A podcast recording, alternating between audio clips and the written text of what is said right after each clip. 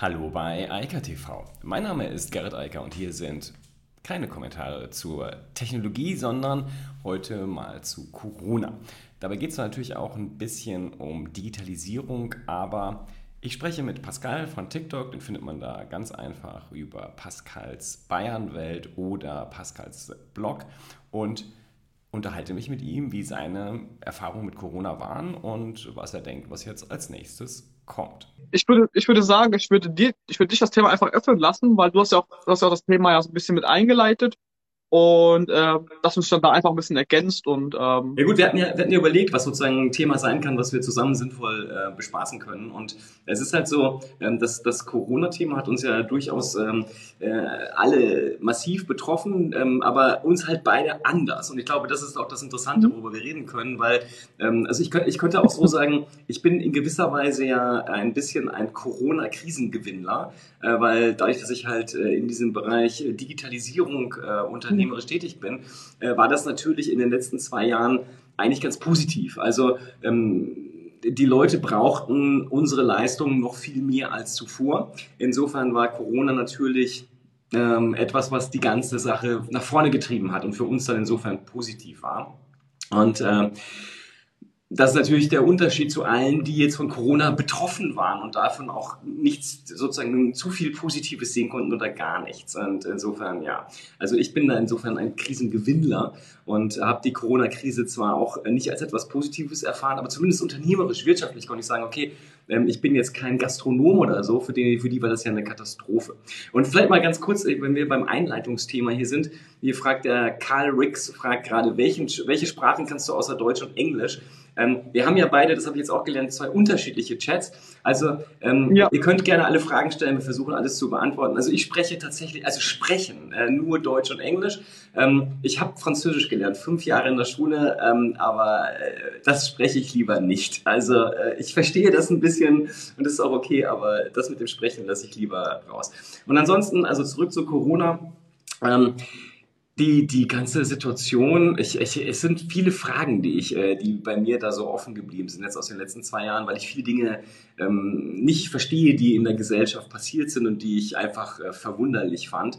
Und ähm, äh, wie gesagt, also die, das einzig Positive, was ich an der ganzen Sache sehe, ne, es sind ein paar positive Dinge, aber das Positive war, zumindest in einigen Bereichen ist das Thema Digitalisierung mal vorwärts gekommen. Also da ist was passiert. Das finde ich, das finde ich gut. Also es ist halt hilfreich, dass Leute sich stärker mit dem Thema Internet, Vernetzung beschäftigt haben. Ähm, das, das äh, tut der Gesellschaft auch gut, weil äh, wir da halt gerade in Deutschland ein bisschen zurückliegen. Und äh, was ich auch positiv fand, zumindest so in meinem familiären und, und Freundeskreis, dass man halt schon zusammengerückt ist und gesagt hat, okay, wie können wir diese Zeit jetzt irgendwie überbrücken, dass das funktioniert? Und das sind so äh, Dinge, wo ich äh, in den letzten, ja, sind ja wirklich fast zwei Jahre mittlerweile, schon eine ganze Menge Sachen erlebt habe, wo ich gesagt habe, okay, ähm, es gibt Leute, auf die kann man sich echt gut verlassen und das ist ja auch eine positive Erfahrung, auch wenn man sagt, okay, ist halt nicht so schön, wenn man auf viele Dinge verzichten muss. Ähm, meine Frau und ich, wir reisen gerne und äh, das äh, ist halt alles komplett weggefallen und das war halt dann so, ja, etwas, was äh, ich glaube niemand, niemand gerne wiederhaben möchte, dass man irgendwo sitzen muss und nichts machen kann. Aber erzähl du mal, was sind, was sind so deine, äh, deine Ersteindrücke? Hast du was Positives an Corona äh, gefunden? Erstmal, hi China. Ähm, ja klar, also ähm, es gab definitiv ähm, die Unterschiede. Ähm, verstehe ich auch total.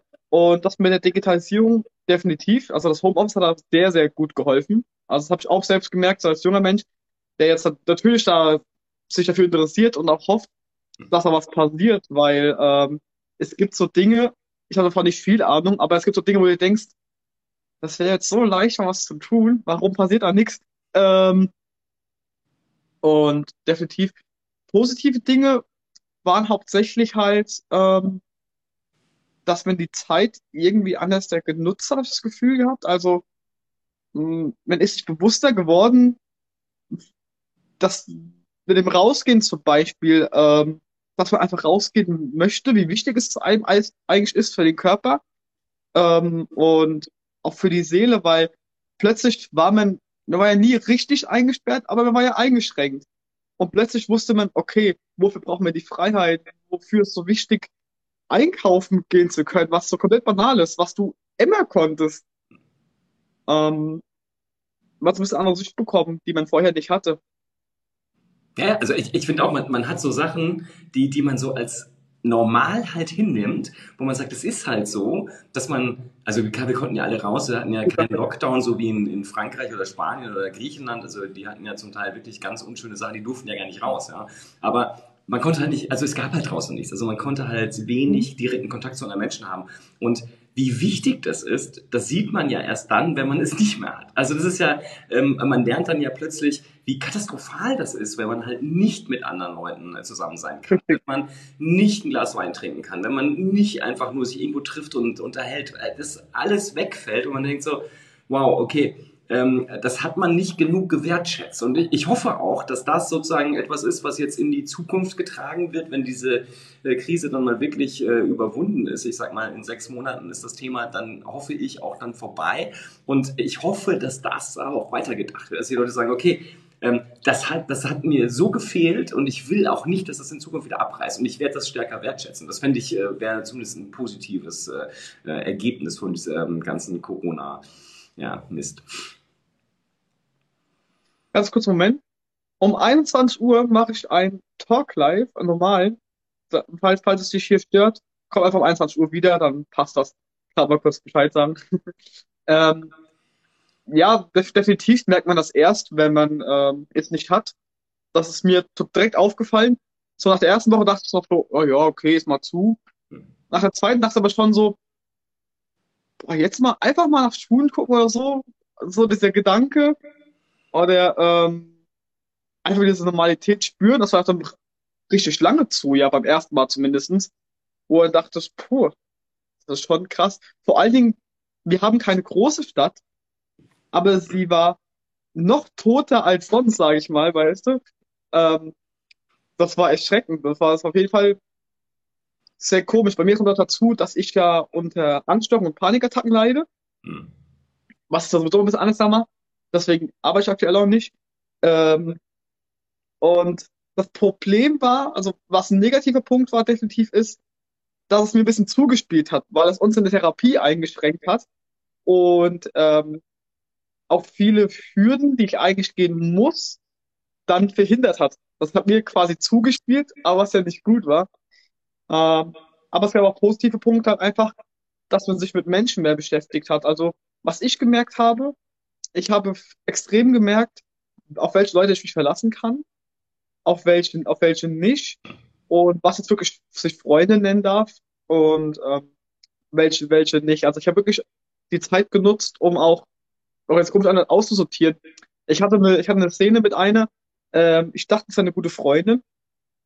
Und ähm, das Problem war bei ihr war das so, dass sie, ich glaube, getestet wurde. Ja, wurde sie, genau, es wurde getestet und es stand im Raum, dass sie vielleicht Corona hat.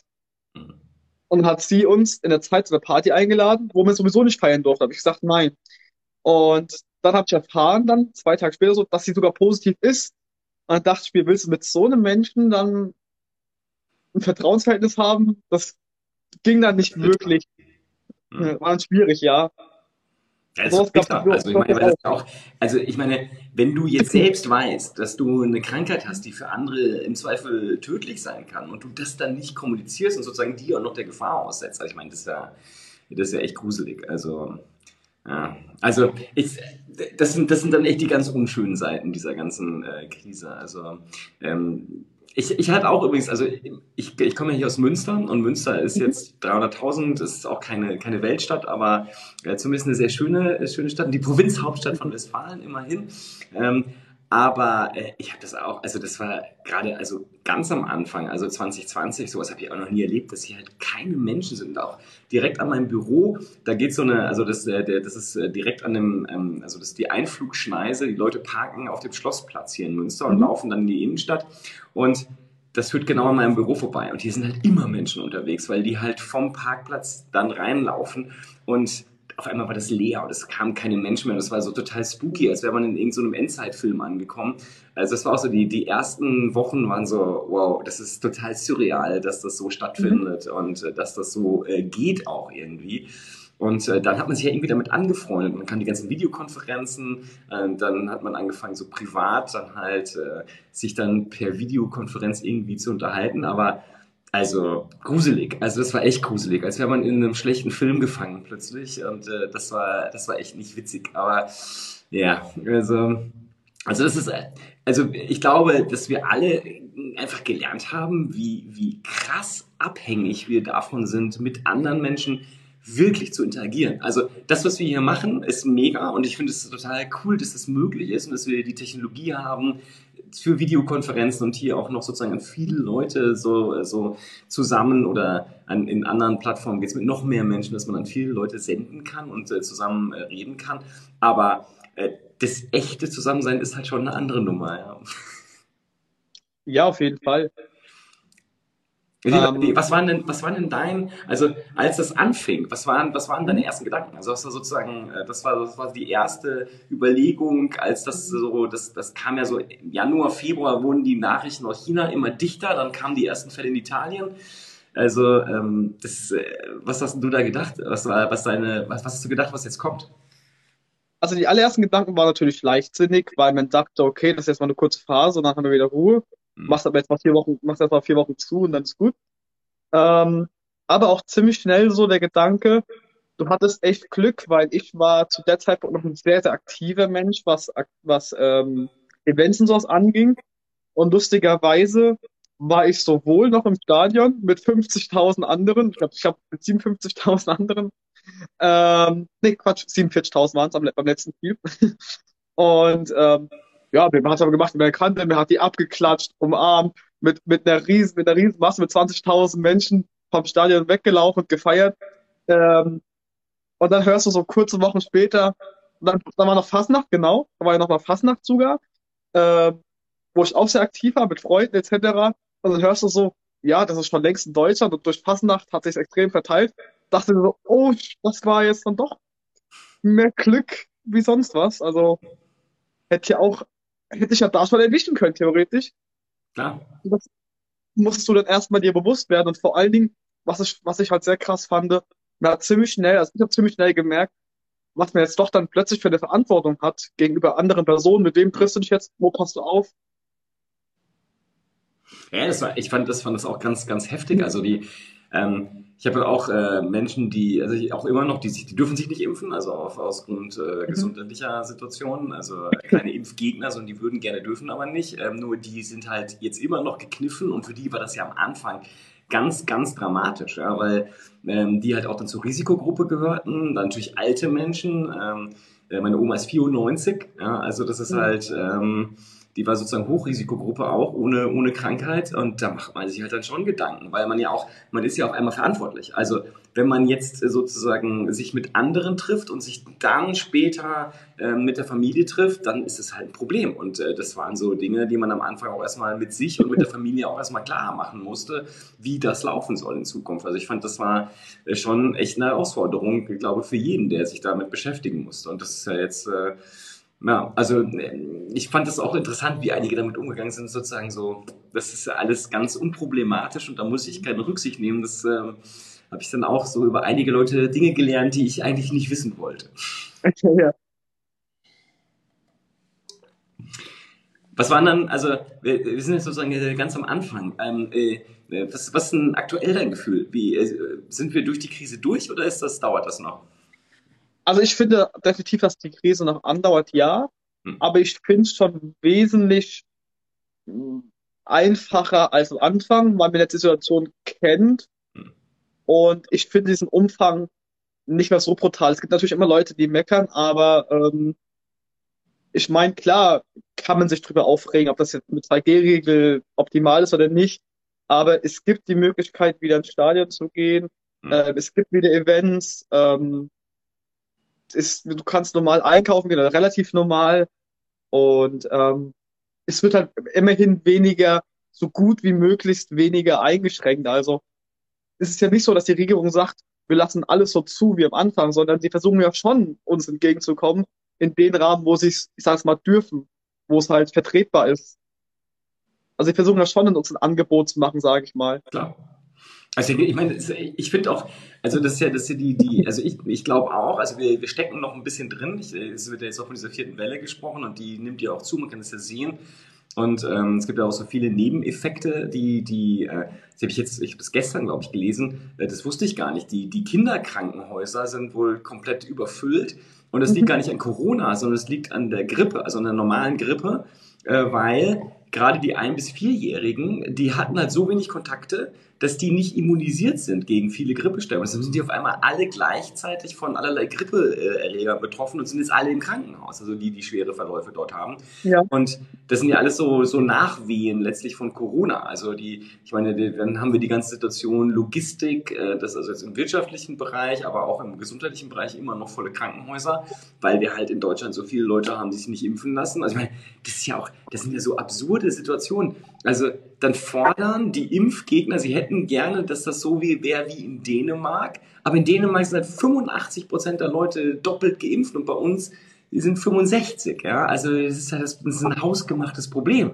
Und dann frage ich mich so, habt ihr die Nachrichten nicht gelesen oder ähm, äh, warum wisst ihr nicht, was da passiert ist? Also unfassbar. Ja, also ich glaube, aber da beim Thema Impfen ist der Punkt auch, da kann man ganz gut dr äh, drüber sehen, bei der, gerade bei der Krise, wo ist es gut, was für eine Möglichkeit wir haben mit dem Internet und wo geht es auch über was Gefährliches rein, gerade auch bei TikTok und sowas, mhm. weil damals hast du dich geimpft und hast dir nie Gedanken drüber gemacht. Du hast wahrscheinlich, ich glaube, die wenigsten haben sich Gedanken drüber gemacht. Ich glaube, gibt es einen Tetanus, ähm, was kriege ich da für Nebenwirkungen? Du hast dich spritzen lassen, hast gemerkt, oh, das war ein bisschen Fieber und hast, hast dich nicht dafür interessiert. Aber durch TikTok und allem drum und dran, natürlich viele Plattformen, nicht nur TikTok, Gottes Willen, ähm, hat es halt die Möglichkeit, Fake News zu verbreiten. Es gibt auch manchmal oft Fake News, wo du schon an der Quelle selbst siehst, aber es gibt halt Menschen, die wollen das gar nicht erst sehen. Die sagen, das ist meine Quelle und der vertraue ich. Und ähm, da in dieser Hinsicht ist es auch teilweise gefährlich, das Internet, definitiv. Also das trägt den Teil zumindest bei. Naja, also ich, ich, also ich, ich muss ganz ehrlich sagen, ich bin, ich bin eigentlich ganz, ganz happy. Also ähm, meine, meine Internetblase ist, ähm, also die regen sich mir darüber auf, was, was da andere verbreiten, aber in meiner Blase mhm. findet das eigentlich gar nicht statt. Also ich habe jetzt noch nie so Hardcore-Impfgegner-Kram äh, gehört, weder hier auf TikTok noch sonst irgendwo. Also ich bin ein bisschen auf Telegram unterwegs, wo, man, wo ja sozusagen sehr viele Fake News sozusagen ihren, ihren Ursprung finden heutzutage. Aber in meiner, in, so in meinen mhm. Kontaktkreisen findet das halt nicht statt. Deshalb äh, kriege ich das gar nicht so direkt mit. Ich kriege das sozusagen nur als Sekundärliteratur. Aber ich finde es auch ganz faszinierend. Also, ähm, und äh, das ist ja auch mittlerweile relativ gut erforscht. Also die Leute wollen das ja hören. Ja? Also die, ähm, mhm. es ist ja zum Teil auch, es ist ja so wirklich blöde, ja, dass du, wenn du nur kurz drüber nachdenkst, also dann merkst du, okay, das, das kann nichts dran sein. Und also hier der, der Wendler mit seinen alle Leute sterben im September, die sich haben impfen. Ja. ja. Also ich meine, das ist halt, das ist halt so absurd aber trotzdem wollen einige das dann glauben und da kannst du ja auch gar nichts gegen machen. Ja. Also selbst jetzt glauben das ja noch einige und sagen, jetzt hat er ja gar nicht so gesagt. das haben ja andere gesagt. Ich so, äh, nee, das war so und das war echt, echt komisch und es sind wirklich komische Ideen da unterwegs gewesen.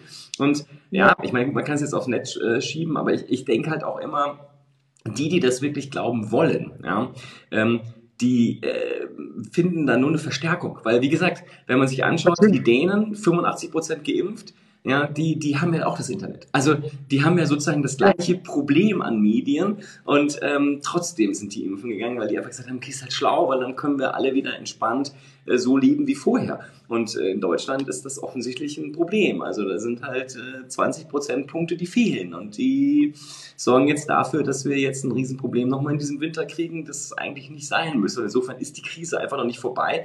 Aber ich sehe es halt so, die, die sich jetzt nicht impfen lassen, die werden sich halt in den nächsten sechs Monaten infizieren. Und dann werden die Gesunden, ähm, oder halt nicht, aber die werden halt im Normalfall Gesunden und dann spätestens im nächsten Frühjahr ist das Ding vorbei. Das ist zumindest meine Hypothese und Hoffnung, dass das dann äh, so ab, ab dem nächsten Frühling, also März, April, Mai, dann sollten wir durch die ganze Sache durch sein, endgültig. Also ich sagen, man möchte auch natürlich nicht in so, in so Kreise rutschen. aber ich finde es interessant. Also ich habe ich hab beide Seiten kennengelernt, beide Seiten durchgemacht. Ähm, sowohl im Internet hatte ich ähm, schon Querdenker-Kram gehabt und auch ähm, diese ganze Szene kennengelernt und auch im, im Privaten durchs Gewerbe und auch durch ähm, generell Leute, die ja zumindest kritischer eingestellt sind. Und ähm, das war schon interessant, gerade bei TikTok zum Beispiel. Ich war am Anfang, muss ich ehrlich sagen, war ich auch so zwischen beiden Fronten, weil ich halt uninformiert war, das gebe ich auch so zu. Ähm, zum Beispiel, wo, wo, wo Impfstoff frisch draußen war, war ich auch nicht für. Ich will nicht sagen 1000 Prozent gegen, aber auch nicht dafür. Und ähm, da bin ich ganz schnell bei TikTok in Videos gerast, die äh, extrem dagegen waren, die wirklich dann am Ende dann im Endeffekt dann doch mit Fake News belegt waren, wo äh, gesagt wurde, ab der Spritze bist du tot, etc. pp.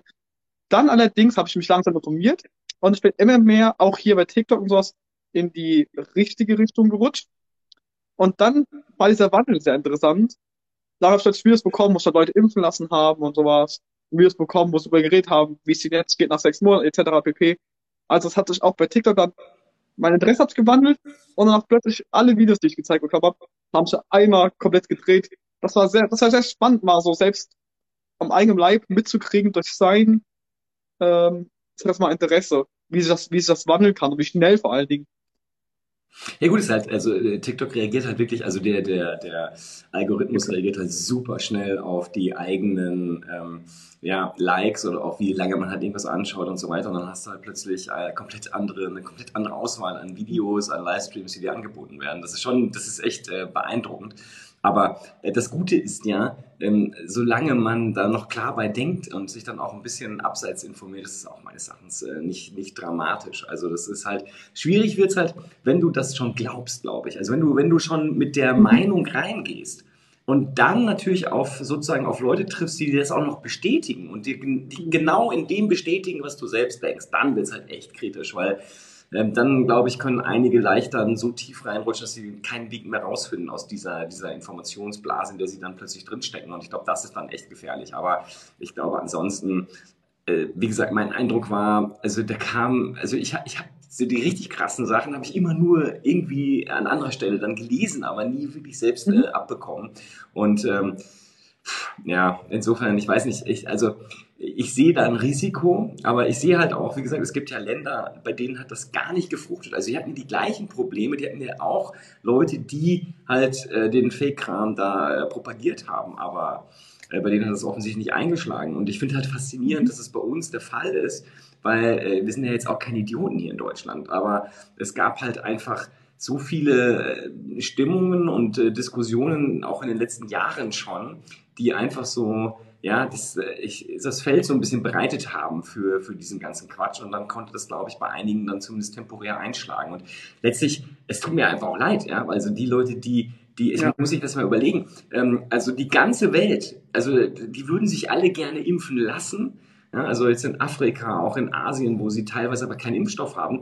Und bei uns, du kriegst es kostenlos, äh, du brauchst ja, in anderen Ländern musst du dafür zahlen, dass du dich impfen lassen kannst. Und hier kriegst du es kostenlos, ähm, völlig unproblematisch. Es geht jetzt auch alles ganz schnell, also nicht mehr so wie Anfang des Jahres. Und äh, ja. die Leute machen es nicht. Denkst du, seid ihr ja nicht alle wahnsinnig. Ja? Aber gut, wie gesagt, das, das Problem wird sich einfach jetzt dadurch lösen, dass im Winter werden sich die Leute infizieren und äh, dann werden sie genesen und dann haben sie den gleichen Status, als wären sie geimpft worden. Ähm, muss halt jeder selbst wissen, ob er das so auf die harte Tour haben will. Ähm, ich würde das lieber nicht haben und ich, ich habe dem vorgebeugt, aber wie gesagt, muss jeder selbst entscheiden. Ähm, ist halt äh, letztlich schade und natürlich auch teuer. Ja? Also die Leute, die dann auf der Intensivstation landen, das kostet halt auch natürlich Unsummen, äh, wenn die da ja, dann bearbeitet werden müssen, das ja also auch, auch äh, ökonomisch nicht, äh, nicht unbedingt schön, äh, mal abgesehen von der persönlichen Sache, die dann da stattfindet. Naja. Ja, klar. Also, das ist schon, schon ähm, irre. Ich bin auch gespannt, also jetzt werden ja gerade Wahlen, ich bin da gespannt, die Neuen, wenn die dann dran sind, was die machen. Weil die müssen ja mit der Situation umgehen. Also ähm, jetzt es wurde jetzt viel Licht gemacht. Ich finde, also was ich auch total faszinierend finde, es wird ja immer äh, es wird immer so gesagt, aber denkt an die Kinder, ja, ist ja so ein, so ein Klassiker, ja, schon aus ja. Wissens gerne genommen. Ähm, Wenn es um Kinderpornografie oder irgendwas geht, dann kommt ja immer, ja, die armen Kinder. Und im Moment ist es so, ich erinnere mich noch, da, da diese AstraZeneca-Debatte. Ja, also, dass du eine Thrombose bekommst, weil die, die Chance, die Wahrscheinlich, die Chance, die Wahrscheinlichkeit bei 1 zu 250.000, ja, also ist ja schon äh, sehr, sehr unwahrscheinlich. Aber das Interessante ist, dass Kinder jetzt, also Kinder, die sich nicht impfen können, unter 12, eine, einen tödlichen Verlauf haben, ja, also nicht nur eine Thrombose, sondern einen tödlichen Verlauf, ist 1 zu 100.000. Also die Wahrscheinlichkeit ist viel höher. Aber das spricht gar niemand drüber. So, also egal, Maskenpflicht in Schulen, das packen wir jetzt weg und äh, jeder Hunderttausendste stirbt. Also es, da denkst du so, das, das kann gar nicht normal sein, weil normal wird immer gesagt, ja, wir müssen auf die Kinder achten und müssen da sehr vorsichtig sein. Und jetzt bei diesem Thema egal, die sollen sich alle mal sozusagen infizieren und äh, wer dann Pech hat, hat er Pech gehabt. Also es ist schon gesellschaftlich sehr interessant, was da gerade passiert. Also wenn ich, wenn ich jetzt klein Kind hätte, was unter zwölf wäre, dann hätte ich echt miese Laune momentan. Ne? Ja, glaube ich. Es gibt halt auch vor allen Dingen viele Eltern, die sagen, mein Kind hatte schon oder ähm, ja, Kinder stecken so viel besser weg.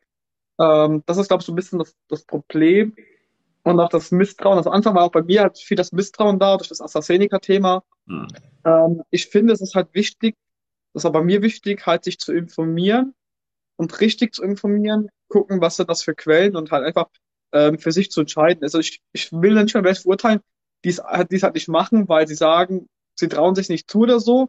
Dann sage ich, dann sag ich dann lieber, okay, lese jetzt vielleicht das und das doch mal durch, aber verurteile nicht.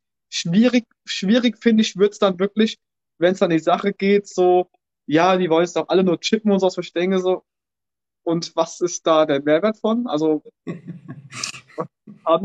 interessant war ja auch das Thema, ähm, dass wir eingesperrt wurden, dass die Tauben getauscht werden können. Das, das fand ich am interessantesten. Aber immerhin kreativ, muss man ja lassen. Also auf die Idee wäre ich nicht gekommen.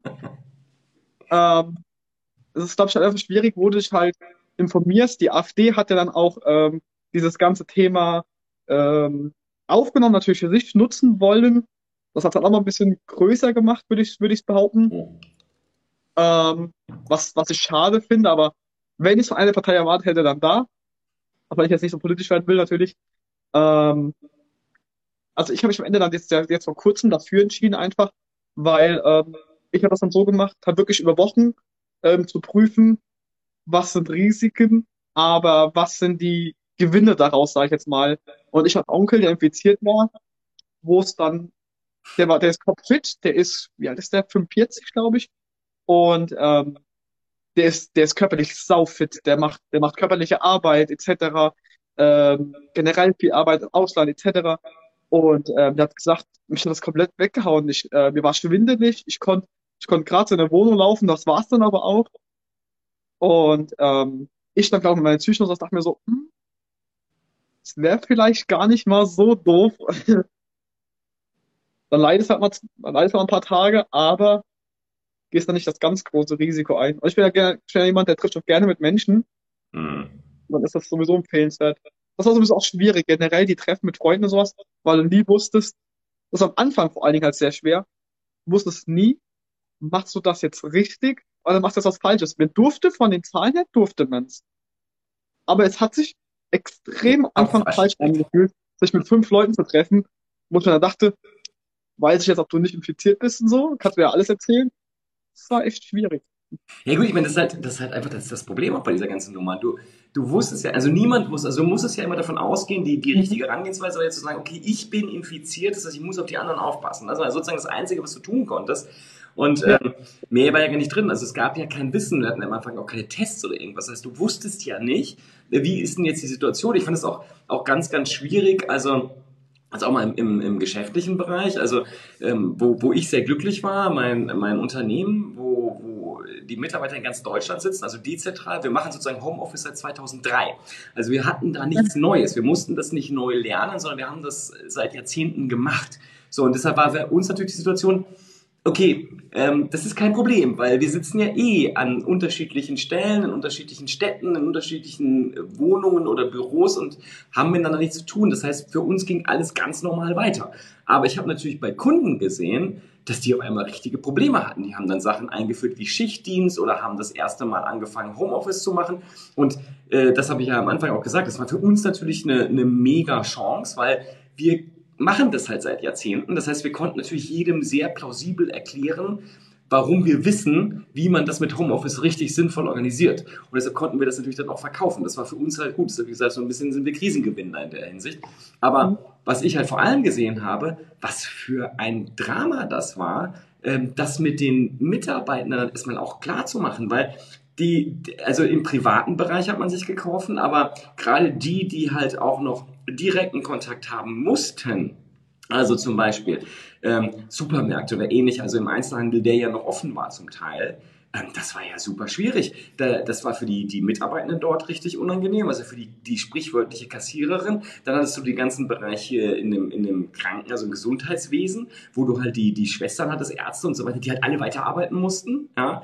Ähm, äh, weil das geht ja gar nicht anders. Also die können ja nicht dann ähm, aus dem Homeoffice operieren oder irgendwelche Leute. Das ja.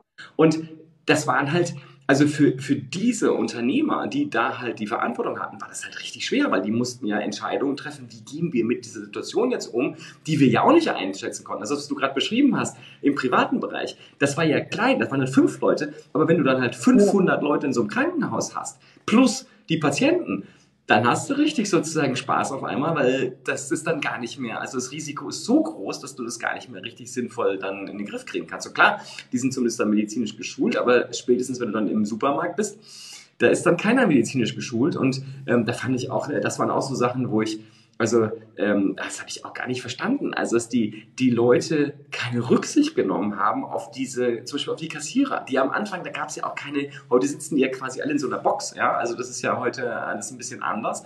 Aber damals, ganz am Anfang, 2020, da, als das losging, da hatten die ja keinen Schutz und dann hatten die auch irgendwann hatten die nicht mal Masken. Das dauerte ja alles, bis das anlief. Ja. Und ähm, das zu organisieren und das auch zu verantworten, das war schon äh, ziemlich hart für einige Leute, die das machen mussten, äh, mit denen wir auch dann halt zu tun hatten und mit denen wir auch dann sozusagen äh, da Lösungen finden mussten. Aber das war halt echt nicht einfach, weil das war schon eine Hausnummer. Aber das war halt keine private Entscheidung mehr, sondern ähm, als Unternehmer, du bist ja verpflichtet, sozusagen dafür zu sorgen, dass, dass die Mitarbeiter, das ist eine Fürsorgepflicht für die ganzen Mitarbeitenden und das ist dann schon äh, die Entscheidung da zu treffen. Das war nicht einfach am Anfang und da gab es ja auch sozusagen kein Beispiel für sowas. Also so, ein, so, eine Pandemie hat von uns ja niemand erlebt. Also das letzte Mal mit der Grippe, das ist ähm, ja, ein Jahrhundert her. Also von denen liebt vermutlich niemand mehr, der davon was erzählen könnte. Und äh, dann musste das halt alles mal so gestemmt werden. Und das war schon, finde ich, ähm, äh, ziemlich, äh, ziemlich haarig. Und es ist eigentlich beeindruckend, dass das funktioniert hat. Auch, dass die, die Mitarbeitenden alle gesagt haben, okay, wir ziehen das halt durch, oder zumindest die meisten, sodass das alles funktionierte. Also, dass die Supermärkte aufblieben, die Krankenhäuser liefen und so weiter. Also, selbstverständlich war das nicht. Und ich finde auch, ähm, da muss ich sagen, ich bin da auch ähm, bisschen enttäuscht, also sowohl von der Politik als auch von sozusagen der Gesellschaft, dass das nicht honoriert wird. Also zumindest habe ich nicht das Gefühl, dass das honoriert worden ist bis heute, was da so vor allem 2020 gelaufen ist, wo niemand wusste, wie die Situation eigentlich ist. Ich weiß nicht, wie siehst du das? Also, also ich fand das zumindest schwierig, was da passiert ist. Ja, definitiv. Gerade 2020 fand ich halt schwierig, weil es einfach so äh, diese extreme Respektlosigkeit gezeigt hat von einigen. Weil du hast die Berichte gesehen mit Italien, wo die Leute tot auf der Straße standen, also die Särge, weil die keine Ahnung hatten, wohin noch. Und dann sagst du hier Deutschland, macht doch nicht die Läden zu, ihr seid doch bekloppt, wo ich mir denke, wenn ihr die Bilder wollt, immer schön weiter, ja. Ähm, und am Anfang war es ja auch hier sehr, sehr lasch, wo man dachte, oh, oh, ähm, aber ich hätte das nicht cool gefunden. Das war ja auch lange die Kritik da, wo ich mir dachte, wie könnt ihr das kritisieren, wenn ihr diese Bilder seht? Also, ich fand es erschreckend, wie viel, damals war ich noch 19, wie viel reflektierter ich mit 19 war als so mancher Erwachsener. Ich denke so, ihr seht doch die Bilder, warum, warum wollt ihr das unbedingt hier mit, mit der Art, die ihr euch wünscht, äh, mit, mit dieser Art, die ihr euch wünscht, würden wir so an die Wand fahren. Äh, Italien hat ja auch selbst gesagt, macht doch, macht doch zu, ihr seid, ihr seid irre. Ihr habt, ihr habt das doch gesehen. Die haben ja, die haben ja tausendmal gewarnt, bis überhaupt was gemacht wurde. Ja, ich, ich, also ich fand das auch ganz gruselig. Also ich habe auch gedacht so, wow, Ähm, also, wie gesagt, ich, das, das war für mich auch, das war, ich, das fand das sehr, sehr lehrreich. Also auch im Hinblick auf, auf alle Bereiche, Kunden, deren Mitarbeiter, die bei mir, ähm, dann im bekannten Freundeskreis, Familienkreis, die, die Menschen sind sehr, also sehr, sehr unterschiedlich mit der Situation umgegangen. Und ähm, als sehr, also sowohl auf der emotionalen Ebene sehr unterschiedlich, aber auch auf der rationalen Ebene sehr, sehr unterschiedlich. Und ähm, das äh, ich, ich verstehe deinen Punkt. Also ich, ich habe das auch, ich habe auch ein paar Mal gedacht, Mann, Mann, Mann. Also es ist ja jetzt auch nicht so schwer zu begreifen. Also äh, und das ist ja heute noch. Also selbst jetzt hast du ja manchmal das Gefühl, also jetzt sind es fast zwei Jahre und ich habe manchmal bei einigen Leuten das Gefühl, ihr habt immer noch nicht kapiert, was da eigentlich passiert ist und ich weiß gar nicht, äh, wie das passieren kann. Also das, äh, also nach der Zeit muss man ja irgendwann mal verstanden haben, auch dass man ein bisschen Empathie aufbringt für die anderen halt, die halt vielleicht in einer Situation sind, die viel schwieriger ist als die eigene. Ja, also ähm, wenn man halt entspannt im Homeoffice sitzt, dann lässt sich halt gut über alle möglichen Dinge reden und sagen, wie das alles sein könnte. Aber wenn man sozusagen im Wortsinne an der Front steht, wo man halt äh, nichts tun kann, außer das sozusagen zu ertragen, dass man sehr viele Kontakte hat zu sehr vielen Menschen, äh, dann muss man finde ich halt äh, die Möglichkeit, also zumindest die Empathie aufbringen, zu sagen, okay, der ist in einer anderen Situation und ich muss halt mir Respekt dort entgegenbringen, damit das funktioniert, weil ich will ja auch was von dem. Ich will ja, dass der mir was verkauft da im Supermarkt oder dass äh, ich behandelt werde, wenn ich ins Krankenhaus gehe. Also äh, das ist ja nicht so, als würde man sozusagen dahin gehen und es wäre nur ein freundschaftlicher Besuch, sondern es ist ja etwas, man will ja irgendwas, wenn man was kaufen oder man braucht wirklich ärztliche Hilfe und ich fand das zum Teil wirklich, also ich habe gedacht, Mann, Mann, Mann, also die Empathie ist äh, tendiert gegen Null ja, oder war vielleicht auch nie existent. schon, schon echt krass. Ja, definitiv. Ich habe auch äh, mit der Zeit, wie gesagt, viel durchgemacht. Deswegen war das Thema auch so zusammen, weil ich ja, wie gesagt, diesen Zwischenaspekt noch mit drin habe. Ähm, und selbst ich habe versucht, halt so wenig zu meckern wie möglich. Weil natürlich, ihr könnt ja die Maßnahmen sich manchmal beschweren.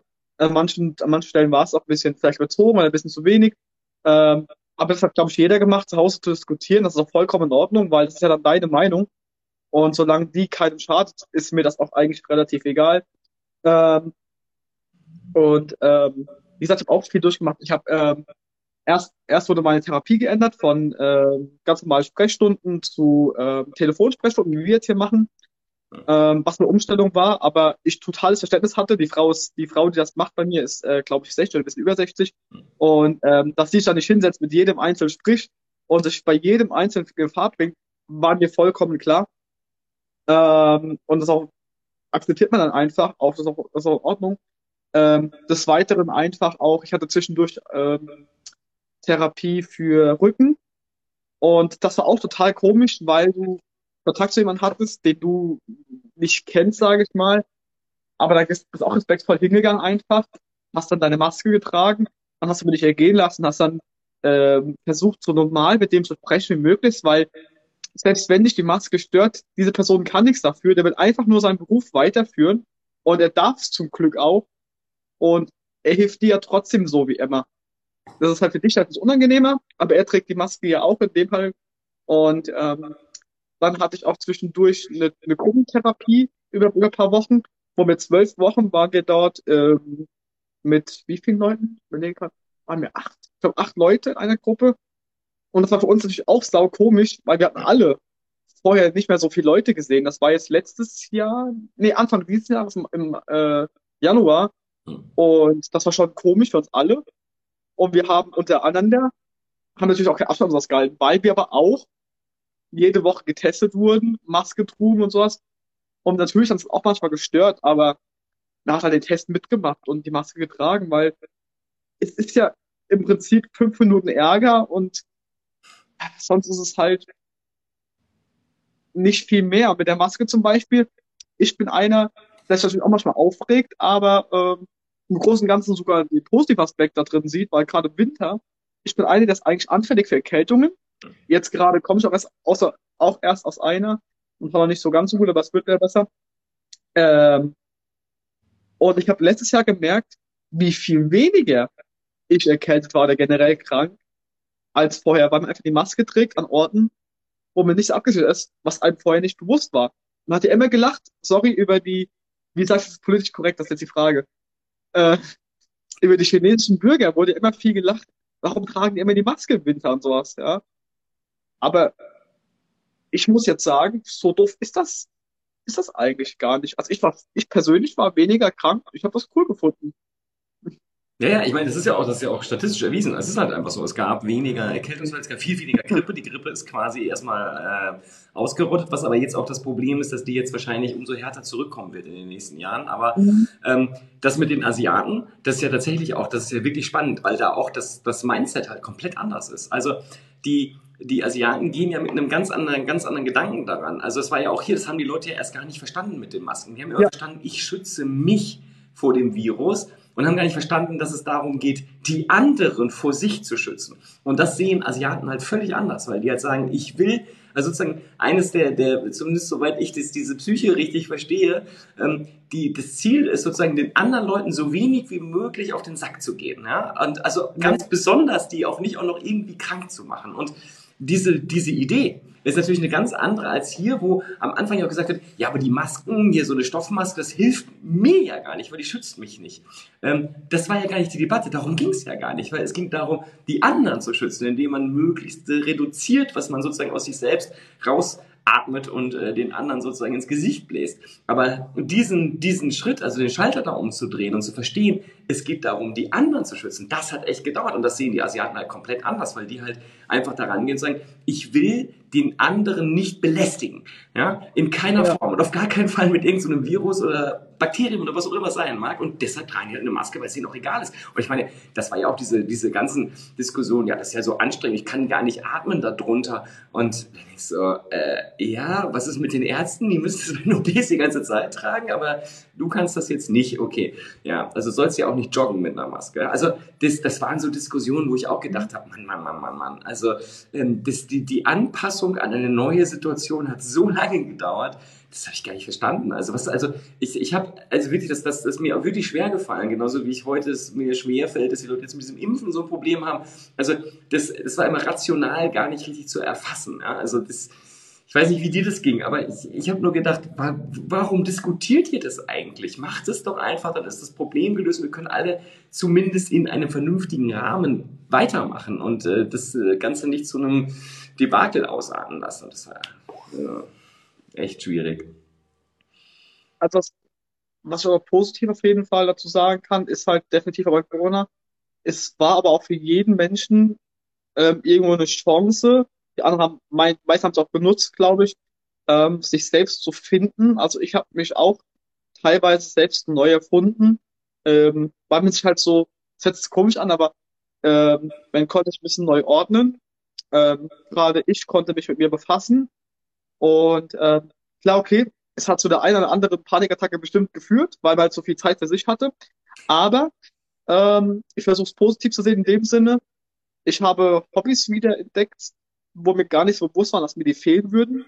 Also ich gehe zwar jetzt momentan wieder öfters zum Amateurfußball, mhm. der, wo, ich, wo ich sehr, sehr weit abgetriftet bin von weg, weil ich dachte, ach, so wichtig ist mir das doch gar nicht und sowas und wir gewinnen ja eh so selten und bla bla bla. Aber dann, wo das dann war, und da hast du auch mal gemerkt, ich glaube einfach, der, der Punkt war auch, das waren auch nicht viele, sagen das auch viele Ultras und sowas, wo ich kenne. Du hast jetzt den Punkt gehabt, wo du gemerkt hast, wie scheißegal, sorry, du eigentlich den Profis bist. Weil die Profis, denen es so darum, dass sie spielen können, dass sie die Einnahmen von den Sponsoren kriegen. Wir sind ein kleiner Teil. Wir sind auch wichtig, aber bei weitem nicht so wie, wie andere. Und ähm, da hast du nochmal gemerkt, okay, die, wo dich brauchen, das sind die vor deiner Haustür, weil die, auch wenn, auch wenn es so drei Euro sind, bei uns sind es 2,50, aber die haben vielleicht, ist, ist ein großer Anteil schon von, von dem einen sein, seine Aufwandsentschädigung. Und die, die brauchen diese 2,50 viel dringender. Und, und dann kriegst du extra was, dass die dann nochmal extra Einnahmen bekommen. Ich habe auch schon manchmal drei Euro gegeben, weil ich halt den Verein ja auch kenne und so. Ähm, aber man hat einfach halt irgendwie Interessen, Interessen ein bisschen geändert und man hat einfach mehr den Sinn dafür bekommen, okay, warum ist lokal so wichtig einzukaufen? Warum ist es so wichtig, lokal zum Sport zu gehen? Weil das sind die, die das wirklich zum Überleben brauchen. Ja, absolut. Ich, ich finde auch das zum Beispiel im Moment so, ich, ich weiß nicht, wie das geht, aber wenn ich jetzt essen gehe oder äh, was mhm. auch immer tue da draußen, also ich habe, glaube ich, noch nie so viel Trinkgeld gegeben wie in den letzten sechs Monaten, seitdem es wieder offen ist. Weil ich meine, die hatten ja zu, also die hatten ja auch wirklich, die konnten ja gar nicht, also gar kein Geld verdienen. Und für gerade für die ganzen äh, Kellner, Kellnerinnen, die äh, die halt ein wirklich kleines Fixum haben und die ja davon leben, dass sie Trinkgeld bekommen und was, worauf die die ganze Zeit verzichten mussten, weil das ja gar nicht stattfand. Also das war in der Industrie alles kein Problem. Da gab es halt dann äh, hier Kurzarbeit und ähm, damit kam man ja gut über die Runden, aber für einen Kellner oder eine Kellnerin totale Katastrophe, weil ähm, das Fixum wurde auf Kurzarbeit gesetzt, war aber das war ja schon vorher zu wenig und die Trinkgelder fehlten jetzt komplett. Ja, die wurden ja nicht ja. irgendwie kompensiert durch den Staat, sondern die waren einfach weg. So, und das habe ich im Moment, also ich finde es auch, ich finde es, wenn ich dann sehe, dass äh, Leute im Moment kniepig mit, mit äh, Trinkgeld sind, dann denke ich mir so, wow, du hast auch nicht viel verstanden. Ja? Also äh, die, ich meine, die Gastronomie im Moment, die, das einzige Problem, was sie haben, ist, dass sie keine Mitarbeiterinnen kriegen, weil ja niemand das machen will zurzeit und weil die sich natürlich auch alle dann anders umgeschaut haben. Und die, die da sind, ja, also die sozusagen weitermachen und das am Leben halten, die muss ordentlich Trinkgeld geben, damit das funktioniert. Das ist ja genau das, weil da wirken dann 2,50 Euro ganz anders als bei so einem Profifußballer, weil für den sind 2,50 Euro nichts und das ist auch okay. Ja, das ist halt ein Markt und äh, der ist knapp ja. und dann verdienen die halt anders, aber ähm, für, für jemanden, der die Pizza oder die Cola oder das Bier rausträgt, für den sind 2,50 Euro halt echt viel, vor allem wenn du sie ihnen als Trinkgeld gibst. Ja, das ist halt eine Nummer, da, ja, da ist es halt, ähm, wie gesagt, da wundere ich mich, aber ich meine, da kann ja jeder dann selbst das in, in die Hand nehmen und dafür sorgen, dass die wieder sozusagen Boden unter die Füße bekommen. Ja. Sondern es dann, ja, lokal einkaufen. Klar, das ist die andere Sache. Es wurde halt viel online gekauft. Auch da, wie gesagt, ich, ich bin ich äh, äh, betreibe Shops für Kunden und äh, also Online-Shops und das war natürlich, äh, da gab es halt enorm viel mehr Nachfrage in den letzten zwei Jahren. Nichtsdestotrotz, ich mache das auch für viele Facheinzelhändler, die halt vor Ort ein Geschäft haben und dann halt auch online verkaufen. Und ähm, da muss ich halt auch sagen, also das, was ich da auch erlebt habe, auch von der Kundenseite, ja, wo man das dann mitbekommt, also die Endkunden, die dann dort gekauft haben, die halt auch dann explizit dort gekauft haben, weil die genau wussten, wenn wir jetzt nicht bei euch kaufen, dann verschwindet ihr hier und das wollen wir nicht. Also da muss man auch sagen, da haben ja viele Leute auch echt vernünftig äh, gehandelt und auch wirklich gesagt, okay, entweder ich halte das jetzt hier am Laufen und das heißt halt, ich muss da Geld ausgeben oder in einem halben Jahr oder einem Jahr, da gibt es hier kein Angebot mehr. Das willst du ja auch nicht, ja. Also das, ja, äh, das, das, bringt dir ja nichts. Also das ist ja dann sehr kurzfristig gedacht. Also alles zu Amazon schaufeln, dann sieht es halt vor Ort nicht mehr so schick aus.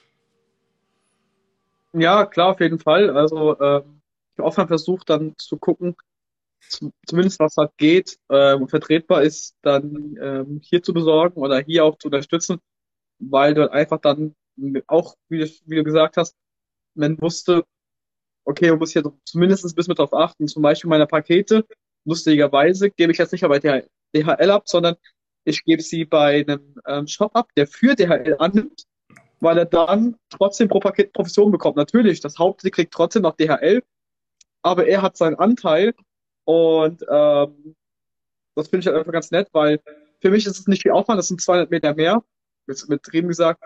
Ähm, und ihm hilft es aber ein bisschen.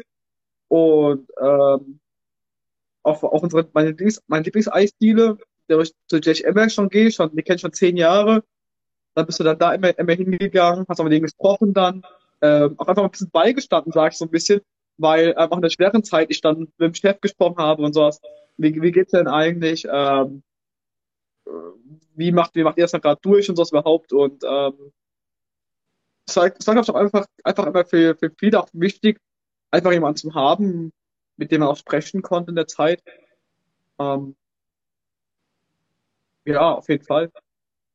Ja, also ähm, das, das, ist ja noch die andere Komponente. Also Leute, die jetzt zum Beispiel in der Gastronomie arbeiten oder auch im Einzelhandel, die machen das ja nicht, weil du da jetzt mhm. äh, dir die goldene Nase verdienst, sondern die machen das ja auch, weil sie zum Beispiel es sehr schätzen, sehr viel Kommunikation mit den Kunden zu haben. Also weil das ja auch Spaß macht. Das ist ja sozusagen Kompensation. Also genauso Leute, die, also du bist ja nicht Krankenschwester oder Flieger, weil du da äh, endlos viel Geld verdienst, sondern das machst du ja, weil du eine andere Kompensation bekommst, einfach Reputation, Respekt, den du kriegst, einfach weil du halt diesen Job machst. Und äh, das fehlte denen natürlich auch. Ja? Also gerade die, die sozusagen besonders darauf angewiesen sind, dass sie sozusagen ähm, Empathie erfahren und, und äh, Freundlichkeit erfahren. Und das haben die, die haben sozusagen Geldentzug und auch noch die, die äh, Kommunikations, äh, den Kommunikationsentzug. Und das ist natürlich äh, ganz, ganz mhm. bitter dann gewesen. Aber ja, also wie gesagt, deshalb, ich glaube, jetzt ist es halt wichtig, dass man das kompensiert und dafür sorgt, dass die halt dann ähm, da auch wieder, wie gesagt, Boden unter die Füße bekommen. Und ich glaube, es geht auch. Also die meisten auch da, ich sehe das dann und denke ich so,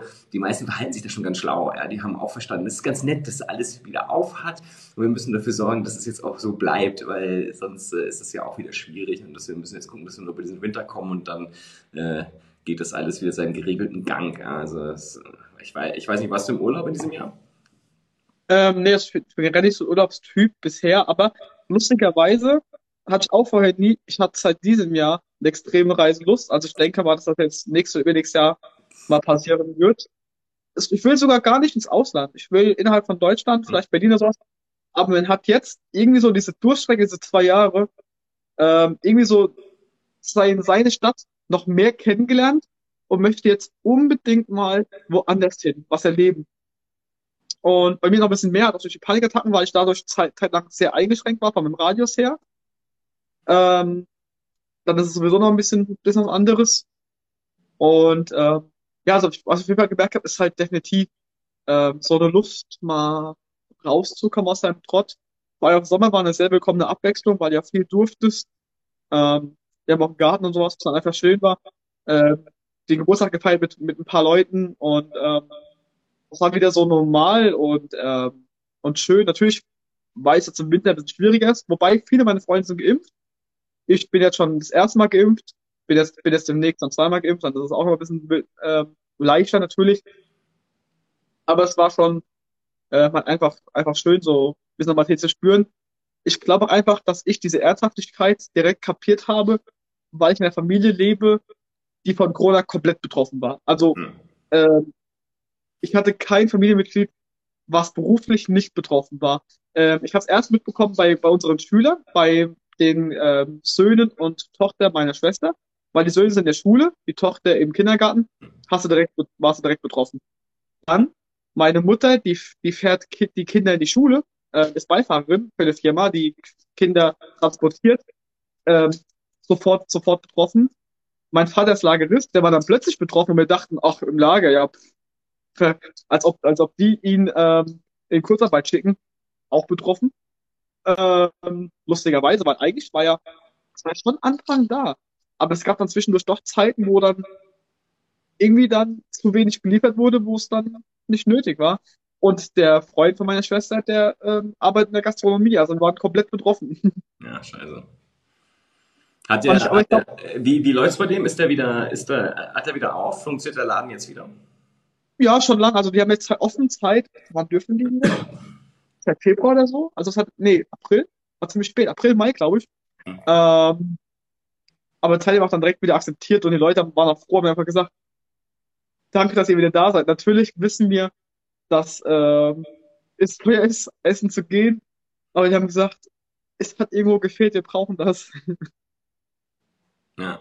Ja, ja, also das also was du gerade gesagt hast mit der, also wir, wir waren jetzt, wir waren gerade im Urlaub, wir waren, waren in Griechenland und ähm, wir waren schon öfter dort und normal sind wir hingeflogen. Ja, und was wir dieses Mal gemacht haben, auch wirklich ganz bewusst mit voller Absicht, also wir sind wirklich mit dem Auto runtergefahren, das ist schon eine Strecke, also nur bis nach Venedig und dann mit der Fähre rüber nach Patras, ähm, was dann so anderthalb Tage ist. Aber das haben wir auch nur gemacht, weil wir wollten uns einfach sozusagen wirklich bewusst bewegen. Also wir haben das auch in kleinen Etappen gemacht, das ist nicht bis nach Venedig durchgefahren, das wäre möglich gewesen, aber haben mehrere Zwischenstationen gemacht und um einfach Städte, die wir nicht kannten, anzugucken, ähm, äh, einfach nur um was anderes zu sehen. Das war also noch in Deutschland, in Österreich, in Italien, dann halt rüber nach Griechenland und auch da noch ein bisschen rumgefahren, weil einfach es war, es war so unglaublich dringend nötig, mal wieder was anderes zu sehen. Also, was du gerade gesagt hast, genau der Punkt, man hat ja die eigene Stadt ja dann auch wirklich also in, im Wortsinne ist man die zu Fuß äh, sozusagen ergangen. Also das, äh, das war dann auch ja. gut. Also das, das reichte dann auch. Man musste dringend mal was Neues sehen. Deshalb, das habe ich auch gefragt. Also ähm, ich verstehe, dass das so, wenn du es noch nicht hattest, dann bist du äh, wahrscheinlich nicht aufgeräumt, wenn, das dann, wenn du unterwegs bist, weil es ist einfach so krass, wenn du auf einmal wieder so viele Eindrücke hast. Und dann sind wir halt äh, jeden Tag eine, so eine Etappe weitergefahren, hatten jeden Tag was anderes, jeden Tag äh, was anderes zu schauen, was anderes zu essen. Also es war äh, auch dann, dann andere Kulturen, weil auch Österreich hat schon ein massiver Unterschied. Oder von hier aus betrachtet ist Bayern auch schon anderer, also auch schon was anderes als hier Westfalen. Und äh, dann Italien ist sowieso eine ganz andere Hausnummer. Und dann merkst du so, wow, gut, endlich wieder raus zu sein. Also das ist halt diese diese, diese Freiheit, sich einfach irgendwo hinzubewegen, wo man noch nie war und endlich wieder was Neues zu sehen, das ist so, so wertvoll. Ja, also ja, das war, das war echt gut, dass das dann wieder ging. Und ähm, das, also wirklich, das, das war, finde ich, die größte, eigentlich die, die, die größte Einschränkung neben dem ganzen gesundheitlichen Kram. Ja. Diese, diese, dass man nirgendwo sinnvoll hinfahren konnte. Also ja, wir sind also vorher auch immer viel gereist und viel gemacht und das war also fürchterlich. Also dieses, äh, es war auch ja, schön, ja. Also ich, ich kann jetzt viel besser kochen, also auch wirklich, wirklich gute Dinge kochen. Aber äh, das ist halt, ist halt was anderes, ja. Also äh, Reisen ist schon äh, echt eine Hausnummer und ähm, ja, wobei gut Essen kochen ist auch immer gar nicht schlecht. also die Erfahrung hatte ich ab, grundsätzlich um Reisen habe ich Erfahrung, aber manchmal, wie gesagt, neben Urlaub äh, nach Klassenfahrten aber am Anfang habe ich, das hab ich das noch gemerkt. Mittlerweile ist es einfach wie so gewohnt, dass man nicht reist. Ähm, da ich ja Fußballfan bin, großer. Mhm. Und ich war dadurch natürlich schon in anderen Städten. Also ich war damals einmal, meine krasseste Fahrt war, war Köln, das war privat noch. Da, das war also so eine lustige Geschichte eigentlich. Das war eine, das war eine Fun-Geschichte, aber das macht man, glaube ich, in der Jugend einfach. Ähm, ich habe mit, der, ich hab mit der Kollegin gesprochen, wir wollten irgendwas machen am Wochenende dann habe ich Spaß, hab ich aus Spaß mal das Wort Köln so im Mund genommen. Dann sagt sie, dann sagt, kommt sie einfach mal zwei Tage später so, ja, äh, fahren wir nach Köln und, und gehen da ins Schwimmbad. Ich sag, hä, wir haben noch ein Schwimmbad hier in der Nähe. Sagt sie, lass einfach mal was machen. Und ich so, okay. Und dann sind wir dann nach Köln gefahren. Insgesamt war der Tag dann 16 Stunden lang. Nach Köln gefahren, dann nach Chorweiler, dann ins Schwimmbad, dann nach Köln durch die City, bis abends noch geblieben, dann nach Hause gefahren, morgens um sechs los, nachts zu Hause kommen. Das war komplett verrückt auch durch den Fußball natürlich. Ich war schon in München, ich war äh, in Düsseldorf und in Hoffenheim. Und solche Düsseldorf war auch total verrückt. Das waren auch 15 Stunden. Und ich muss auch ehrlich sagen, ich glaube, ich kam noch nie so betrunken heim. ähm, aber es sind einfach so Geschichten, die haben dann schon gerade am Anfang gefehlt, ja. Ähm, weil da geht's ja, wenn du bei Auswärts fährst, geht's nicht grundsätzlich um den Sport, weil natürlich guckst du das auch, die Spiele. Aber es ist halt so, dass du äh, die Reise hast mit deinen Freunden vorher hin, hm. die auch gar nicht so einfach ist, weil du fährst nach Köln, dann nach Düsseldorf weiter etc. Äh, dann hast, dann hast du die Rückreise, die du komplett alles selbst organisiert. Und dann einfach dieser Gruppensamkeit. Wir waren eine Gruppe mit fünf Leuten. Und dann ist natürlich, dann ist natürlich äh, Unterhaltung, Unterhaltung vorprogrammiert. Wir waren, wir waren damals vier Mainzer Fans und ein und ein äh, Düsseldorfer und die hatten gewonnen und der hat der hatte so eine gute Laune mit vier Mainzern. Das war dann echt äh, lustig. Ja, ähm, sowas hat dann schon gefehlt. Ja, so also, hat dann schon gefehlt. Dieses, äh, ich glaube, das macht dann auch was im Kopf. Also wenn man sich bewegt und was anderes sieht, also mhm. was anderes sieht, was man halt nur ausnahmsweise mal äh, anschaut, äh, das, das verändert halt einfach die, die Psyche irgendwie. Und wenn du das halt dann mit Freunden machst, dann hast du halt äh, auch, dann lebst du zusammen, hast äh, viel zu erzählen und äh, ja, dann das verändert halt was. Und wenn du das dann plötzlich so lange nicht kannst, merkst du auch da, wie, wie, wie krass das fehlt und dass das einfach etwas ist, was unglaublich wertvoll ist und was, äh, was äh, unglaublich wichtig auch ist, weil man sonst halt, also wenn man so in den Trott ist ähm, und dann halt auch nur in dieser, in dieser Situation, dass man das Haus quasi nicht verlässt, weil man halt Homeoffice macht, man arbeitet dann von mhm. zu Hause, also wunderbar, ist ja, das klingt ja erstmal ganz toll, aber letztlich äh, du bewegst dich in so einem, so einem, keine Ahnung, 20 Meter Radius und das war's dann. Und äh, das, das ist halt einfach nicht gesund. Also dafür sind wir aber nicht gebaut worden. Und äh, das, ähm, ja, das ist dann irgendwann ist das dann sehr, sehr monoton. Da musst du dich halt mit vielen Sachen ablenken. Ja, also wir haben, wie gesagt, wir haben angefangen, sehr äh, umfangreich zu kochen. Also auch immer kompliziertere mhm. Dinge, einfach weil es ging und weil man ja auf einmal die Zeit hatte und sonst gab es ja eh nichts äh, zu essen. Also hat man dann gesagt, okay, dann lass uns das auch mal ausprobieren. Und äh, das, das war sozusagen die Ablenkung. Das ist ja auch, das ist ja auch hilfreich und äh, lehrreich. Und man lernt neue Dinge, die man auch weiter benutzen kann. Aber das ist halt, es limitiert halt krass. Also es ist halt eine echt starke Einschränkung. Und ich bin natürlich, ich meine, den riesen Vorteil, den wir hatten. Ich kann mir jetzt gar nicht vorstellen, wie das vor 100 Jahren war, da als die spanische Grippe unterwegs war. Weil unser Vorteil war, wir konnten ja problemlos kommunizieren. Also wir konnten ja mhm. nicht nur telefonieren, sondern auch mit den Videokonferenzen hatten wir ja weiterhin noch einen relativ funktionierenden persönlichen Bezug. Aber stell dir mal vor, das hätte es nicht gegeben. Also stell dir mal vor, du hättest sozusagen dich nur mit dir selbst und mit den Leuten, die in deiner Wohnung oder im Haus leben, dann beschäftigen können. Also ich will das, also der, ich glaube, da drehst du durch. Also so konnte man ja zumindest noch andere Leute reinholen und mit denen dann auch virtuell halt zumindest mal ein Glas Bier trinken oder ein Glas Wein, sich lange unterhalten, also um einfach auch zumindest mal was anderes zu sehen. Also wie gesagt, wie das früher gelaufen ist, also die, die armen Menschen, die dann sozusagen sich wirklich äh, zurücknehmen mussten und dann halt wirklich niemanden mehr gesehen haben. Also gruselig. Also gar nicht, ich kann mir das gar nicht vorstellen. Also insofern, wir sind ja in einer sehr bequemen Situation gewesen dank des Netzes. Ja, auf jeden Fall. Ich habe auch gesagt, ähm, natürlich hat man nicht alle Regeln immer einhalten können. Also so ehrlich bin ich auch, ja. Äh, also bin ja nie frei von Fehlern. Und ich glaube, es, es können die wenigsten bis vielleicht gar keiner behaupten, dass er wirklich immer alle Regeln eingehalten hat, weil ich auch mal Phasen gehabt, wo ich sage, wo ich gesagt habe, ich habe mich da so gut wie möglich an alles gehalten, aber es gab schon Phasen, wo ich sagen musste, ey, darauf kann ich jetzt gerade keine Rücksicht nehmen. Ich muss mich jetzt noch mit zwei, drei Leuten treffen, weil es einfach für mich brauche. Aber gedacht, dann nimmst du diese 50 Euro in Kauf, wenn es wirklich komplett schief geht, ja. Wobei die sogar, wenn du in Kleingruppen warst, muss man schon sagen, haben wir viele mehr gegen die Polizei und so gehetzt. Aber ich habe die Erfahrung gemacht, ähm, durch Kumpels, also ich, hab, ich persönlich nicht, aber Kumpels, ähm, dass die auch eine gewisse Toleranz hatten. Die haben dann gesagt, ey Jungs, ihr seid, ihr seid nur zu dritt, es dürfen eigentlich nur zwei. Und wir haben für volles Verständnis, lauft einfach ein bisschen damit Abstand, dann müssen wir nicht einschreiten. Und dann, dann wissen, dann wissen wir nichts von euch, ja. Also, es war ja nicht so, dass, dass direkt gesagt haben, oh, ihr lauft hier zu dritt, 50 Euro. Auch damals waren wir unterbewusst mal, waren wir mal zu viert, da war ich einmal mit dabei. Ähm, hat das, hat das Amt auch gesagt, ähm, ihr, ihr, dürft, ihr dürft das nicht, aber wenn ihr euch jetzt trennt, dann haben wir nichts gesehen, ja. Also, es war ja nicht so, dass du direkt gesagt bekommen hast, ey, das, das geht nicht, Strafe, Geld her oder so. Eben. Nee, also, die haben mir schon, die haben mir schon noch gesagt, wo sie haben, ey, Jungs, passt ein bisschen auf. Ich meine, das ist ja auch aus heutiger Sicht und auch aus dem heutigen Wissen ist es ja auch eigentlich total absurd.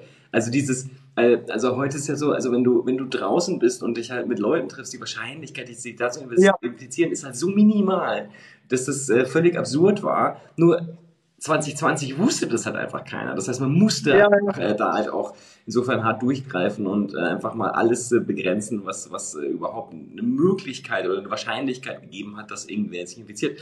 Und heute, aus heutiger Sicht natürlich total Quatsch. Draußen war ja völlig unproblematisch. Und klar, wir haben uns auch getroffen, haben das Wein getrunken, aber halt auch dann mit einem gewissen Respekt und Abstand. Aber ähm, äh, wie gesagt, aus heutiger Sicht wissen wir ja auch, dass es gar nicht, gar nicht, gar kein Problem war. Aber ähm, damals war es halt, das wusste halt niemand. Ja, das ist auch, ich fand auch das in der in der politischen und auch gesellschaftlichen Debatte so verrückt, dass die Leute ähm, sich da über Sachen aufgeregt haben, obwohl halt niemand wusste, ob das jetzt funktioniert oder nicht, oder gar nicht verstanden haben, okay, wir senken jetzt einfach pauschal alle Risiken erstmal ab, damit wir wieder äh, ein bisschen Grund haben und äh, dann gucken wir mal, was geht. Also für mich war das relativ schnell logisch. Ich habe gesagt, okay, ich wüsste jetzt auch nicht, was ich sonst tun sollte. Ich muss erstmal dafür sorgen, mhm. dass das Risiko rauskommt. Aber das haben ja viele Leute einfach gar nicht verstanden, dass man erstmal sich daran tasten musste, wie die Situation eigentlich ist, weil es halt niemand wusste. Ja, also die Wissenschaft musste ja auch erstmal sich damit beschäftigen, wann, äh, wie, wer sich infizieren kann. Und das hat halt gedauert. Also es äh, hat ein paar Monate gedauert, bis Leute überhaupt wussten, was das Problem ist und was nicht. Und äh, ja, das haben viele nicht so richtig begriffen, zumindest am Anfang nicht. Ja, vor allem das zweite Konzept zum Beispiel fand ich eigentlich ganz, ja, doch ganz angenehm. Das war ja dieses Konzept dann im zweiten Winter, dass äh, gesagt wurde, ihr dürft euch treffen, aber begrenzte Zahl, es waren glaube ich dann fünf und manchmal waren es auch zwei, je nachdem, wie, wie schlimm es war. War zwar auch nicht ganz perfekt, aber damit, da konntest du wenigstens sagen, okay, ich darf mich ja treffen, ist es halt begrenzt. Wir mussten, muss ich mal sagen muss, aber wir mussten auch nicht alles verstehen, weil es gab da irgendwie so Schlupflöcher, wo sich dachte, hm, verstehe ich jetzt nicht ganz, aber es war schon, auch dort war es schon wieder ein bisschen leichter, wie, ähm, wie noch davor. Wie gesagt, aber jetzt ist ja so zum Beispiel, dass bei mir im Freundeskreis auch sehr viele geimpft sind. Und dann denke ich mal, dass diese Begrenzung wahrscheinlich, zumindest für uns Geimpfte, dann auch wegfallen werden, im Großen und Ganzen. Und dann sollte der Winter eigentlich, glaube ich, relativ normal ablaufen, wie man es vielleicht sogar nicht unbedingt, wie man es kennt, aber ähm, auch wieder leichter werden. Weil wir haben auch schon, wie gesagt, bei der Entwicklung gesehen, vom ersten zum zweiten Winter, selbst da war ja schon eine Entwicklung da. Also es ist ja nicht so, dass die Regierung sich ausgeruht hat, sondern die haben ja schon überlegt, wie kann man es zumindest ein bisschen ermöglichen, dass es leichter wird für die Menschen, tragbarer. Wir können gleich. Meine Mutter mit dem Hund gleich. Stimmt, du hast, du hast auch gesagt, Deadline 2030, äh, da sind wir schon drüber. Ähm, also ich glaube, ich glaube, wie gesagt, äh, das war wichtig, sich daran zu tasten, das auch mal zu lernen. Und ich glaube, dass wir da auch, ähm, ich glaube, uns relativ vernünftig alle verhalten haben. Und unter dem Strich, ich meine, wenn man sich auch mal statistisch anschaut, ähm, da wurde ja mal gesagt, Schweden ist so toll. Ich meine, Schweden hat halt äh, äh, fürchterliches Ergebnis sozusagen bei dem, bei dem Ganzen äh, eingefahren und äh, wir sind so im oberen Mittelfeld. Also das, was wir gemacht haben in Deutschland, war jetzt nicht irgendwie idiotisch oder so. Ja, also das musste man halt auch irgendwie, ja, man muss sich damit anfreunden und äh, ich, wie gesagt, ich habe ein paar von den gesellschaftlichen, politischen Debatten einfach gar nicht verstanden, weil ich, ich, äh, es war für mich einfach klar, wir müssen es ein bisschen einschränken, damit das alles funktioniert und damit wir durch die Kiste durchkommen. Und diese extremen, äh, diese extremen Widerstände, die fand ich krass. Aber wie gesagt, unter dem Strich jetzt, ähm, wir sind ganz gut durchgekommen. Jetzt müssen wir die restlichen Meter da auch noch laufen. Und wie gesagt, ich glaube, in einem halben Jahr ist das Thema halt auch durch. Und ähm, dann können wir dann irgendwann mal Bilanz ziehen, wie es wirklich war. Und ich glaube, dass wir jetzt äh, als Deutschland gar nicht so schlecht aus der Nummer rauskommen. Und auch Europa insgesamt wird auch nicht so schlecht aus der Nummer rauskommen, obwohl halt Schweden da schwere Fehler gemacht hat letztlich, aber das, äh, hinterher ist man halt auch immer klüger. Ja. Ähm, das, äh, dass es halt nicht so ganz dumm war, erstmal ein bisschen restriktiver zu, zu sein. Ja, das äh, war, glaube ich, nicht ganz so dumm. Ja, was, ich vielleicht sagen muss, was ich interessant fand, so ist die Schnauze meines Hundes. ähm, was ich interessant fand vielleicht hat noch, war einfach, dass die Jugend an sich ja relativ aufgeschlossen war. Es gab natürlich die und die, aber man muss ja dazu sagen, dass die Jugend relativ schnell verstanden hat, was Sache ist, was man tun muss. Und dass ja tatsächlich eher die Älteren, so 60 plus, die, die waren, die am Anfang damit Probleme hatten, die Maßnahmen einzuhalten. Wir haben auch relativ schnell die Berichte, wo, sie, wo, dann, wo es dann hieß, ach, die Jugend. Und dann kam aber ein Bericht von, von den ganzen Medien, wo gesagt hat, nee, stopp mal, ähm, die halten sich nur statistisch gesehen gut dran. Das ist eher die Gruppe 60 plus, die wir eigentlich schützen wollen. Ja, ja, also das, das war ja auch, das, das fand ich auch total krass. Also ähm, da, das merkt man halt auch, okay, äh, die Umweltveränderungen, ja, damit können halt ältere Leute nicht so gut umgehen. Die konnten, also sie haben das halt nicht verstanden und haben das auch, ich glaube, als noch krassere Einschränkung ge gesehen. Und glaube, umso älter, desto schlimmer waren für die die Einschränkungen natürlich auch. Ich meine, wenn du jetzt auch siehst, okay, meine Gesundheit geht so äh, langsam abwärts, das äh, merkst du ja wahrscheinlich auch, wenn du dann so 70, 80 und äh, auch vielleicht dann Mitte 80 bist. Und ich will aber noch mal reisen und noch kann ich das und dann sagt dir jemand, du darfst jetzt nicht oder beziehungsweise du darfst, aber da ist halt kein Hotel offen dann ist natürlich die, der Widerstand sehr hoch. Aber ich habe auch nicht verstanden, dass die nicht, nicht verstanden haben, dass gerade alle sich einschränken, um sie als Risikogruppe zu schützen und äh, die dann einfach so getan haben, als wäre das alles völlig idiotisch. Und äh, ich fand es auch ganz gut. Also gerade gerade auf die Jungen wurde sehr geschimpft, aber ich glaube auch die meisten haben sich eigentlich sehr sehr klug verhalten und haben halt versucht, das zu reduzieren und natürlich sich trotzdem irgendwo in irgendeiner Form getroffen. Also ich glaube, wie gesagt, das haben wir alle gemacht. Wer da sagt, wer hat sich an Regeln gehalten, ähm, ja, der ist da vielleicht auch ein bisschen komisch und gesellschaftlich. Ähm, ja, also ich, ich glaube, wir sind alle in, in den Maßen, wie was irgendwie kalkulierbar und äh, erträglich war, dann auch gewisse Risiken eingegangen. Aber unter dem Strich gebe ich dir völlig recht. Ich habe es auch nicht verstanden. Die Älteren haben, obwohl sie ja direkt, also gefährdet waren, besonders gefährdet waren, das irgendwie nicht ernst genommen. Und jetzt ist es, und das finde ich im Moment auch noch krass, jetzt sind halt die Jungen besonders gefährdet, ähm, die, die sich halt noch gar nicht impfen lassen dürfen. Und das ja. halt, jetzt müssten die Älteren halt darauf Rücksicht nehmen, tun es aber nicht. Das finde ich genauso gruselig. Also ähm, ist, schon, ist schon ein bisschen verkehrte Welt eigentlich. Ja, auf jeden du, Fall musst jetzt, du musst jetzt jedenfalls los, das habe ich verstanden. Nein, nein, alles gut. Ich habe mich auch sogar abgemacht, dass ich kurz meine Jacke kann. ähm, weil wir gehen nämlich gleich, aber alles, alles gut. Ich will auch gar, gar, gar keinen Druck machen. Ich habe hab, hab jetzt allerdings auch, ich habe ja so ein, eine coole Konstruktion, ähm, dass ich mein, mein Telefon jetzt hier ein, ein, äh, einpappen kann, aber ohne, äh, dass hier so ein riesen Ding im Weg steht. Also ich habe jetzt so einen, einen sehr coolen Arm, der um meinen Bildschirm drumherum greift und mein Telefon hält. Ich habe ich hab mir sowas geholt. Warte. Ja, okay, okay, okay, okay. Ja, ich habe das, äh, das ist bei mir ein bisschen anders. Also ich habe ich hab sozusagen, ich sitze vor meinem Rechner eigentlich und habe aber mein Telefon jetzt davor gepappt. Aber es wird mit einem Arm, der kommt um den Rechner herum. Ja, aber ich glaube, die wichtigsten Themen haben wir ja sowieso ähm, ich glaube, wir sind mehr behandelt. Als gut, ja. Ähm, auf jeden Fall auch, auch sehr, sehr spannend. Ähm, ja, wenn wir auch das Rückblick, es war ja schon interessant und ich glaube, wenn man, wenn man, wenn man das Jahr für sich sieht, da kann immer was fehlen, wo man sagt, oh, da hat die Regierung Fehler gemacht. Aber so im Großen und Ganzen, wenn du das zweite Jahr mit dem ersten zum Beispiel vergleichst, ähm, da gab es dann doch schon Umdenken und ähm, Verbesserungen. Ja, ja, definitiv. Aber es ist, also es ist halt nicht so, wie viele gesagt haben, die machen ja nur Fehler. Nee, eigentlich nicht. Also es wurde schon geguckt, dass man das irgendwie um, umreißt und versucht, so normal wie halt möglich hinzubekommen. Ja. Ähm, was wir, glaube ich, gerne mal machen können nochmal, können wir mal schreiben, ja, ähm, vielleicht dann mal einen, äh, einen Termin für, für eine offene Themenrunde, einfach, wo man einfach dann mal guckt, was halt gerade so interessant ist oder was du gerne erfahren wollen würdest. Haben wir schon ja. mal gemacht, habe ich kein Problem mit. Und ähm, kann man gerne wieder talken. Ja. Ist, immer, ist immer, sehr, immer sehr spannend. Vor allen Dingen, wir nehmen uns immer eine Stunde vor, aber schaffen tun wir es nie, ne? ja, stimmt, das ist ja schon wieder ein, ein Viertel, ja. Ja, damals, ja, ja, damals schon, wo du, wo, wo du weg musstest, da haben wir auch überzogen. also, Pascal, dann wünsche ich dir viel Spaß ähm, und äh, wir hören uns bestimmt. Danke euch. Ja, Danke dir und deinem dein Chat. Ich weiß ja nicht, was bei dir abging. ciao, ciao. Ciao. Das war Eika TV frisch aus dem Netz. Unter eika.tv findet sich der Livestream auf YouTube. Via eika.media können weiterführende Links abgerufen werden. Und auf eika.digital gibt es eine Vielzahl von Kontaktmöglichkeiten.